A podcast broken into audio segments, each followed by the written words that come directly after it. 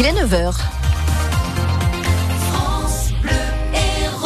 Les infos, Pascal Victory, l'actualité ce matin est dominée par ces fusillades en Nouvelle-Zélande. Contre deux mosquées de la ville de Christchurch, la première ministre néo-zélandaise a donné un premier bilan qui fait état de 40 morts. Elle parle d'attentats.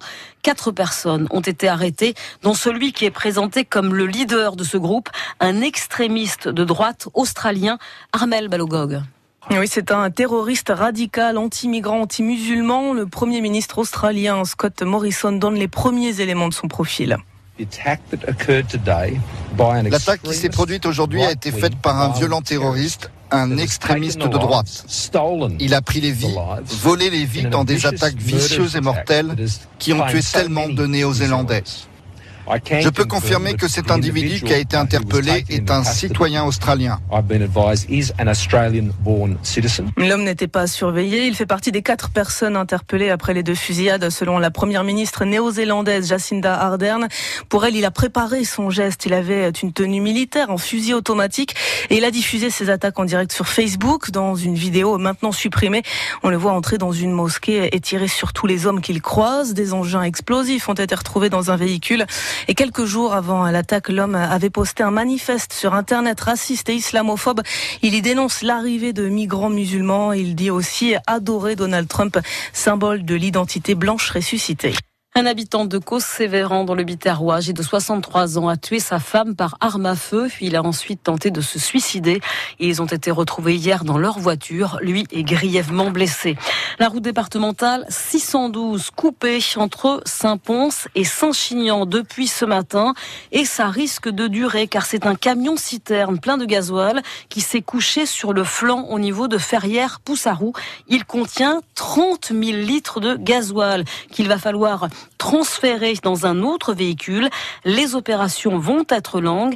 Un périmètre de sécurité a été mis en place avec l'installation d'un tapis de mousse pour éviter toute pollution. Du côté des côtes atlantiques, c'est une petite bonne nouvelle, si on peut dire, puisque les deux nappes d'hydrocarbures dégagées par le cargo italien qui a fait naufrage dérivent plus lentement que prévu, ce qui laisse donc plus de temps aux bateaux anti-pollution pour se mobiliser. Quatre bateaux français qui sont partis sur zone. Le ministre de la Transition écologique assure en tout cas que c'est l'armateur italien qui payera la facture. Les jeunes sont appelés à une grève mondiale pour le futur aujourd'hui, appelés à manifester. Un rassemblement est d'ailleurs annoncé ce matin au Pérou, à Montpellier. À Bédarieux, ce sont les élèves du lycée Ferdinand Fabre qui ont prévu une clean walk, c'est-à-dire ramasser des déchets sur le parcours de leur défilé. Deux dealers ont forcé un barrage de police mardi soir à Montpellier sur l'avenue de la Liberté au volant d'une 207. Ils ont d'abord fait mine de s'arrêter avant d'accélérer et de rouler à plus de 120 km heure dans les rues.